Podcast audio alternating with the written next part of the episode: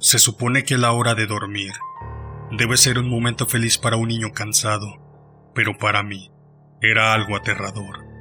Mientras que algunos niños pueden quejarse por ser enviados a la cama antes de que hayan terminado de ver una película o de haber jugado su videojuego favorito, cuando yo era un niño, la noche era algo a lo que temer en algún lugar de mi mente.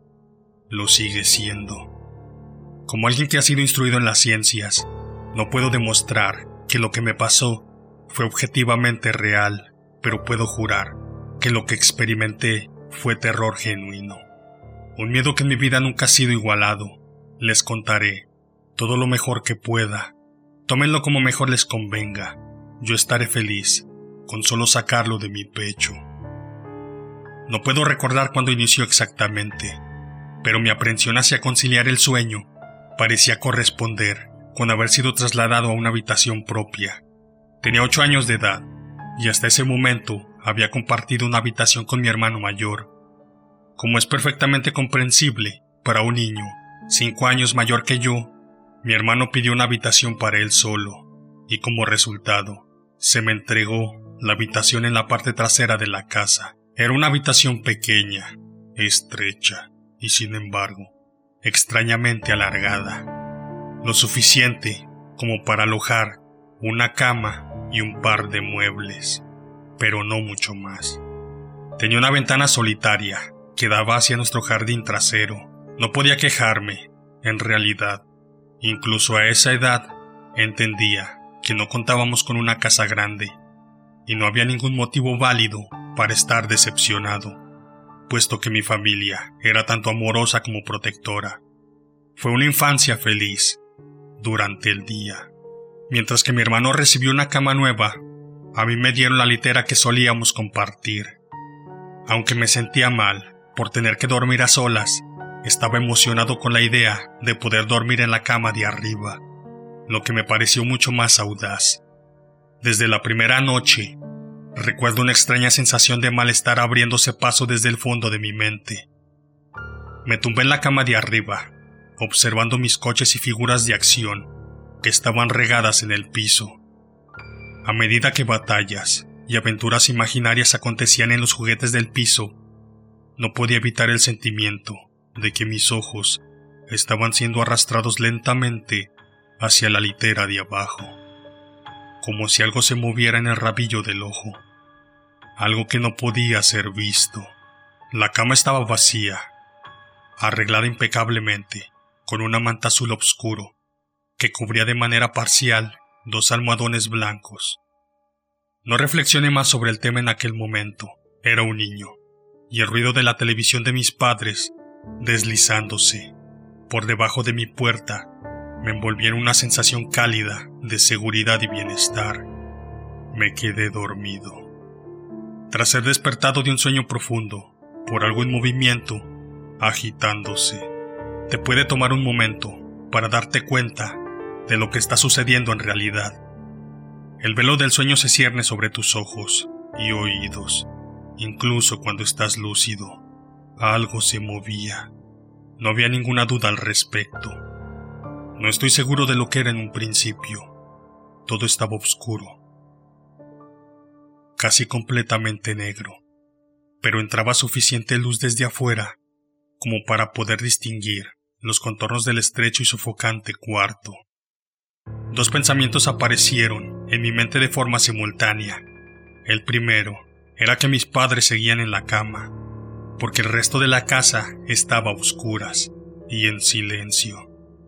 El segundo pensamiento se concentró en el ruido, el ruido, que obviamente me había despertado. Mientras las últimas marañas del sueño se cernían sobre mi mente, el ruido optó un carácter mucho más familiar. A veces el más simple de los sonidos puede ser el más desconcertante, una brisa fría, meciendo un árbol, los pasos de un vecino incómodamente cerca, o en este caso, el simple ruido de sábanas revolviéndose en la oscuridad. Eso era, sábanas revolviéndose en la oscuridad. Como si un durmiente perturbado estuviera tratando de ponerse cómodo en la cama de abajo. Me quedé inmóvil. reteniendo el pensamiento de que el ruido era mi imaginación, o tal vez solo era mi gato, buscando en dónde pasar la noche. Fue entonces cuando noté la puerta, cerrada, como lo había estado antes de que me quedara dormido. Quizá mi madre había venido a verme y el gato se había escabullido en mi habitación. Sí, eso debió haber sido. Me giré hacia la pared, cerrando los ojos, con la buena esperanza de que pudiera volver a dormirme. Mientras conciliaba el sueño, el movimiento debajo de mí cesó. Pensé que había espantado a mi gato, pero me di cuenta pronto de que el visitante en la cama de abajo era mucho menos mundano que mi mascota tratando de dormir, y mucho más siniestro, como si hubiera sido molestado. Descontento por mi presencia, el durmiente perturbado comenzó a revolverse y a girar violentamente, como un niño, haciendo un berrinche en su cama. Podía escuchar las sábanas, torcerse y volverse con una ferocidad cada vez mayor. Entonces el miedo se apoderó de mí, no en la manera sutil en la que lo había experimentado hace un momento, sino que ahora era potente y sobrecogedor. Mi corazón se aceleró, en tanto mis ojos se dilataron. Escudriñando la oscuridad casi impenetrable, dejé escapar un grito. Como la mayoría de los niños hacen, llamé rápidamente a mi madre. Podía escuchar pisadas desde el otro lado de la casa. En cuanto di un suspiro de alivio, porque mis padres vendrían a salvarme, la litera de repente empezó a temblar agresivamente como si estuviera siendo sacudida por un terremoto, chocando contra la pared una y otra vez. No me atreví a saltar de la cama, por temor a que la cosa debajo se me acercara y me atrapara, llevándome hacia la oscuridad. Así que me quedé allí, con los nudillos blancos, atrayendo las sábanas como un manto de protección. La espera me pareció interminable. Finalmente, y gracias a Dios, la puerta se abrió de golpe, dejándome inmóvil bajo la luz, mientras que la litera de abajo, el lugar de descanso de mi visitante no deseado, permanecía vacía y silenciosa. Yo lloraba y mi madre me consolaba. Lágrimas de miedo y luego de alivio corrían por mi rostro. Sin embargo, a pesar del horror, no le dije por qué estaba tan asustado. No pude explicarlo, pero era como si lo que estuvo en esa cama iba a volver si tan siquiera hablaba de ello, o si pronunciaba una sílaba de su existencia. Mi madre se acostó en la cama vacía, prometiéndome que estaría allí hasta la mañana. Con el tiempo, mi ansiedad se calmó. El cansancio me obligó a dormir de nuevo, pero permanecí inquieto, despertándome continuamente ante el sonido de sábana revolviéndose. Recuerdo que quería ir a cualquier lugar el día siguiente, estar en cualquier parte, excepto en aquella habitación estrecha y sofocante. Era sábado, y pasé jugando fuera, muy contento con mis amigos. Aunque nuestra casa no era grande, tuvimos la suerte de tener un jardín extenso en la parte posterior.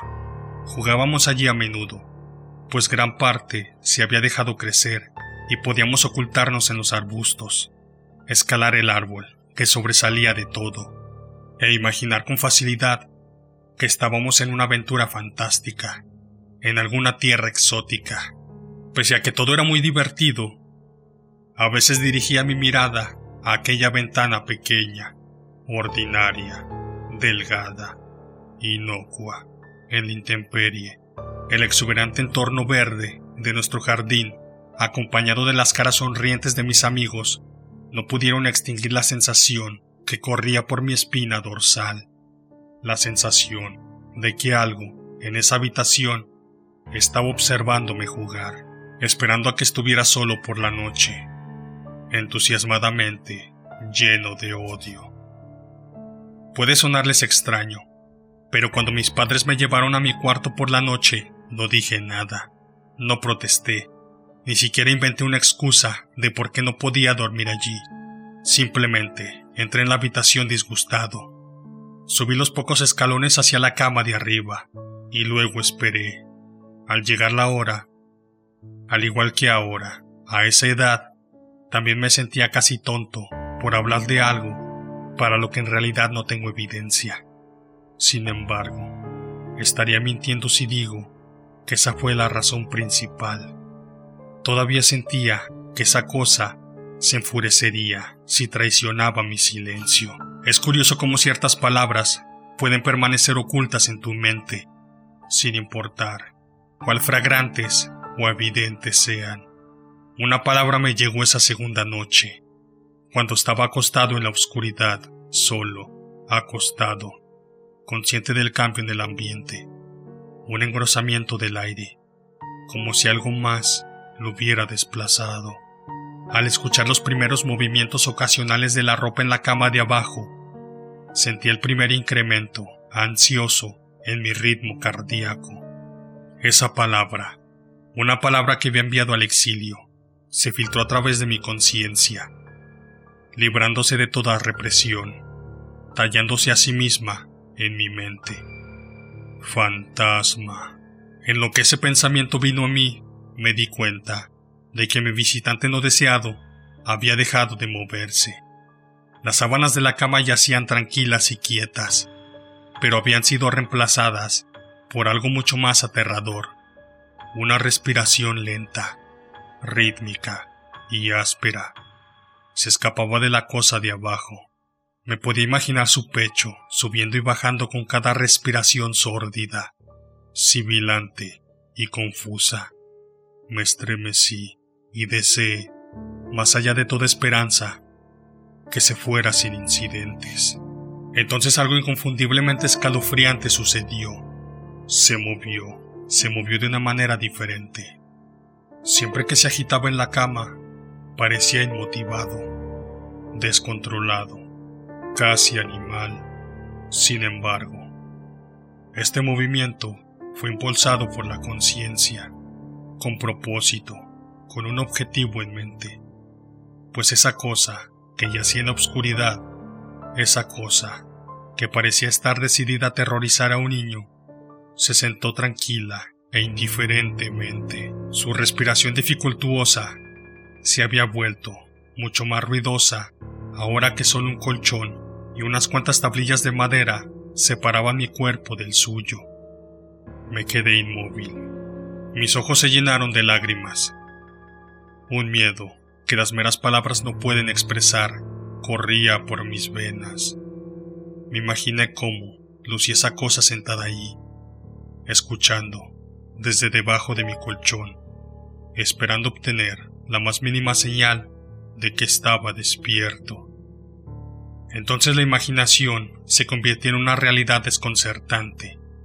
Pude escuchar que empezó a tocar las tablillas de madera sobre las que mi colchón se sostenía.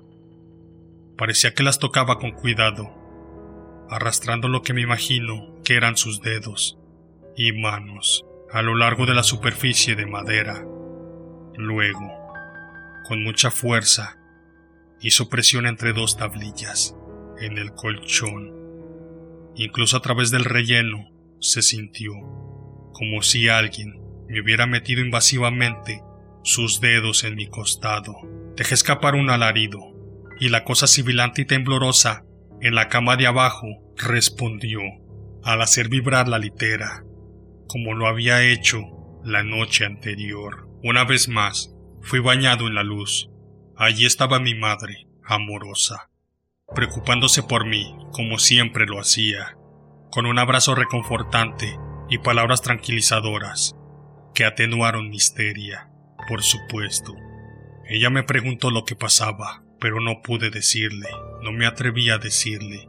Simplemente dije una palabra, una y otra vez. Pesadilla. Este patrón de acontecimientos continuó durante meses, noche tras noche.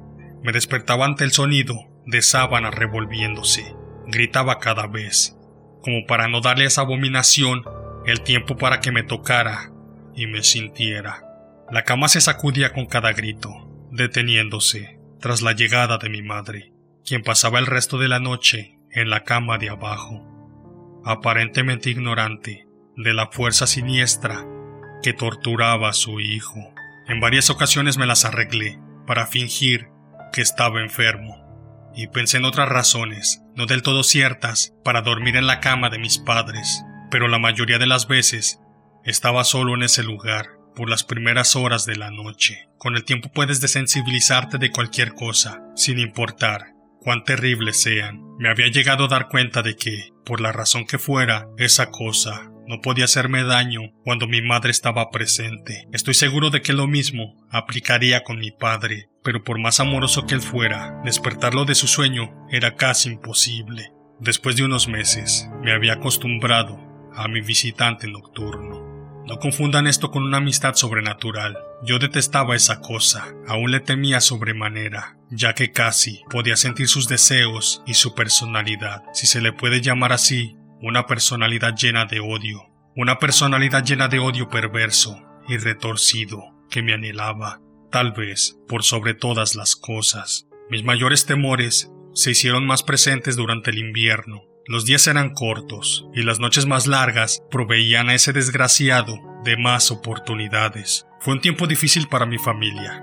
Mi abuela, una mujer maravillosamente amable y gentil, se había enfermado, en gran medida, desde la muerte de mi abuelo. Mi madre estaba haciendo todo lo posible para mantenerla en su vecindario, pero la demencia es una enfermedad degenerativa y cruel, despojando a la persona de sus recuerdos un día a la vez. Dentro de poco, ella dejó de reconocernos y quedó claro que tendría que ser trasladada a una casa de ancianos. Antes de que pudiéramos moverla, mi abuela tuvo unas noches particularmente difíciles y mi madre decidió que se quedaría con ella. Aunque amaba a mi abuela y no sentía más que angustia por su enfermedad, hasta el día de hoy me siento culpable de que mis primeros pensamientos no fueran sobre ella, sino de lo que mi visitante nocturno podría hacerme en caso de que se percatara de la ausencia de mi madre. Me apresuré a mi casa después de la escuela ese día, de inmediato. Quité las sábanas y el colchón de la cama de abajo, colocando un escritorio viejo, una cajonera y algunas sillas sobre las tablillas de madera. Le dije a mi padre que estaba haciendo una oficina, lo que encontró adorable, pero ni en broma le daría esa cosa un lugar para pasar esa noche. Cuando la oscuridad se acercaba, no sabía qué hacer. Mi único impulso fue el de recoger un crucifijo que estaba en el joyero de mi madre. Aunque mi familia no era muy religiosa a esa edad, yo todavía creía en Dios y tenía la esperanza de que, de alguna manera, esa cruz me protegería. A pesar de mi miedo y ansiedad, mientras apretaba el crucifijo debajo de mi almohada, el sueño llegó eventualmente. Me desperté de forma gradual. La habitación estaba a oscuras, una vez más. En tanto mis ojos se acostumbraron, empecé a distinguir, poco a poco, la ventana, la puerta, las paredes, algunos juguetes en el estante, incluso, hasta el día de hoy, me estremezco de pensar en ello pues no había ningún ruido, ninguna agitación de sábanas, ningún movimiento en absoluto. La habitación se sentía sin vida, sin vida, mas no vacía. Mi visitante nocturno, esa cosa desagradable y sibilante, atestada de odio, que me había aterrorizado noche tras noche, no estaba en la cama de abajo. Estaba en mi cama. Abrí la boca para gritar, pero no pude emitir ninguna palabra.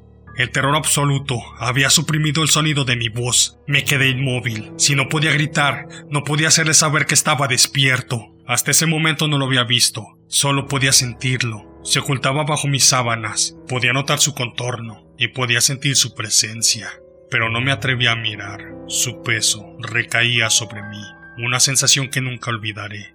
Cuando digo que las horas pasaron, no exagero, acostado allí, inmóvil, en la oscuridad, aterrorizado. El miedo a veces puede desgastarte, hacerte un manojo de nervios, dejando atrás solo el más mínimo rastro de ti. Tenía que salir de esa cama, entonces lo recordé. El crucifijo. Mi mano todavía estaba debajo de la almohada, pero no tenía nada. Lentamente, tenté alrededor para encontrarlo, minimizando lo mejor que pude el sonido y las vibraciones que esto causaba, pero no lo pude encontrar, o lo había tirado de la cama, o ni siquiera podía concebirlo. Él lo había tomado de mi mano. Sin el crucifijo, perdí toda noción de esperanza. Incluso a una edad tan joven, puedes estar bastante consciente de lo que es la muerte y estar asustado de ella intensamente. Sabía que iba a morir en esa cama si me quedaba allí, pasivo, expectante, sin hacer nada. Tenía que salir del cuarto, pero ¿cómo? Debía saltar de la cama y esperar a llegar a la puerta a salvo. ¿Qué tal si era más rápido que yo?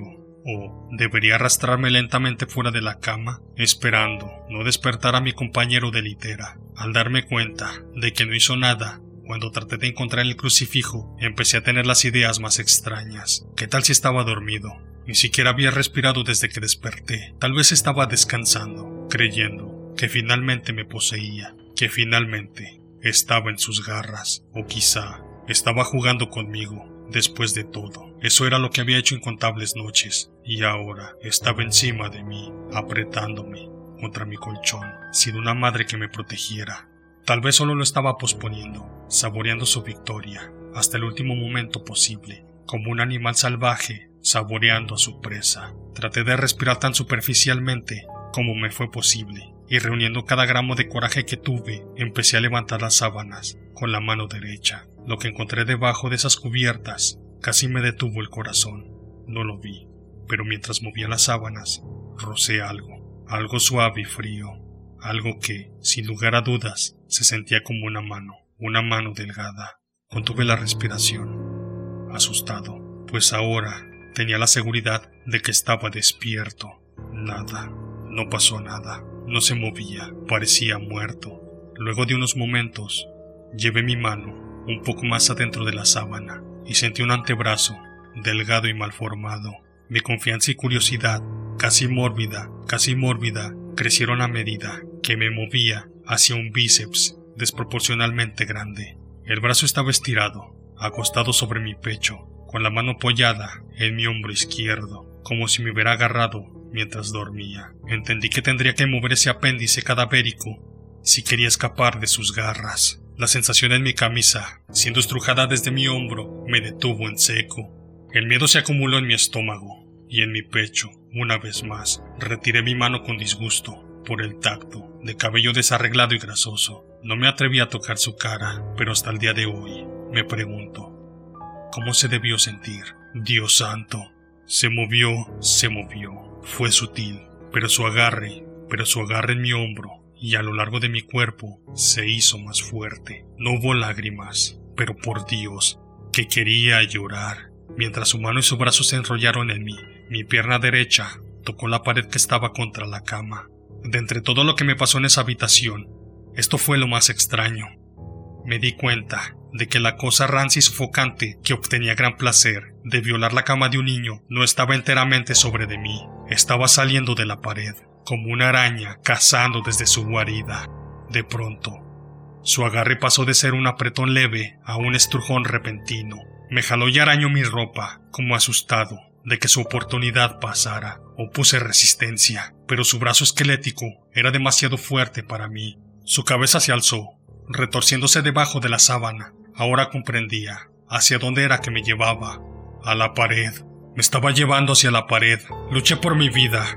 Y de pronto, mi voz había regresado, gritando, pero nadie vino. Entonces supe por qué estaba tan ansioso, por qué tenía que poseerme en ese instante. A través de mi ventana, esa ventana, esa ventana que parecía representar tanta maldad desde afuera, nací esperanza con los primeros rayos del sol. Seguí luchando, sabiendo que, de aguantar un poco más, se iba a ir.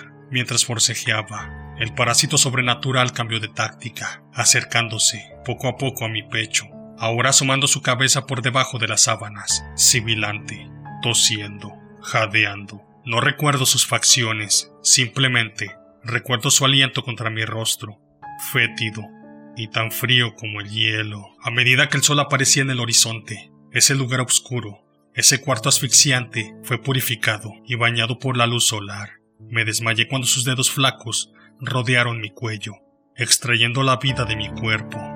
Fui despertado por mi padre ofreciéndome desayuno, una vista en efecto maravillosa. Había sobrevivido a la experiencia más horrible de mi vida hasta ese momento y hasta ahora. Despegué la cama de la pared, retirando asimismo los muebles que creía que haría desistir esa cosa de reclamar la cama de abajo. No tenía idea que intentaría reclamar la mía y a mí Nunca le conté a nadie esta historia. Hasta el día de hoy, aún me despierto cubierto en sudor ante el sonido de sábana revolviéndose. Y ciertamente, nunca duermo con la cama pegada a la pared. Llámelo superstición si quieren, pues, como he dicho, no puedo descartar las explicaciones convencionales, tales como parálisis del sueño, alucinaciones o una imaginación demasiado activa. Pero puedo decir esto. Al mes siguiente, mis padres me dieron su habitación y ellos utilizaron ese lugar sofocante pero alargado como dormitorio. Me dijeron que no necesitaban una habitación espaciosa, solo una, lo suficientemente grande como para alojar una cama y algunas otras cosas. Duraron diez días. Nos mudamos al onceavo. Deja tu comentario, dale like, activa la campanita. Eso me ayudaría para traer más contenido. Muchas gracias. Puedes encontrarme en YouTube iVoox, Google Podcast y Spotify como Día de Muertos Podcast. Sean bienvenidos a este Día de Muertos perpetuo. Este Día de Muertos todavía no termina.